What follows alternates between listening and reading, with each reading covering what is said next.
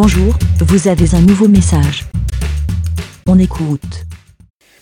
Salut les moutons, salut euh, Aurélie, salut Aquatique Elfique. Je réponds, euh, alors je donne une petite réponse euh, sur vos avis des les moutons sur le, paradoxe de famille. Alors je vais pas du tout parler du paradoxe de famille parce que je connais le nom, je, connais ce que vous, venez d'en dire, mais je maîtrise pas du tout le sujet. Par contre, moi il y a une chose au niveau des extraterrestres qui m'a toujours... toujours euh, surpris, c'est que on considère que les extraterrestres vont communiquer avec des moyens qu'on est capable de comprendre.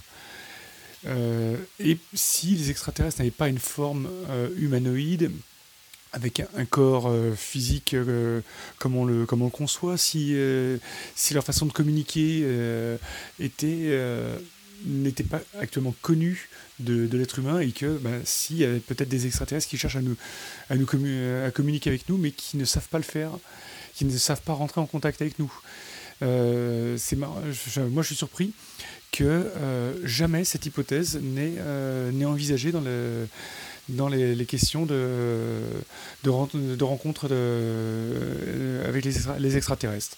Voilà, c'était mon, petit, mon petit commentaire sur le, les extraterrestres, les petits hommes verts. Et, euh, puis, ben, je vous dis donc euh, à bientôt. Euh, non, ça c'est.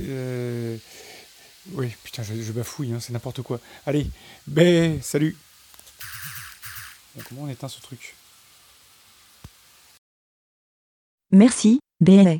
Pour répondre, pour donner votre avis, rendez-vous sur le site lavidemouton.fr.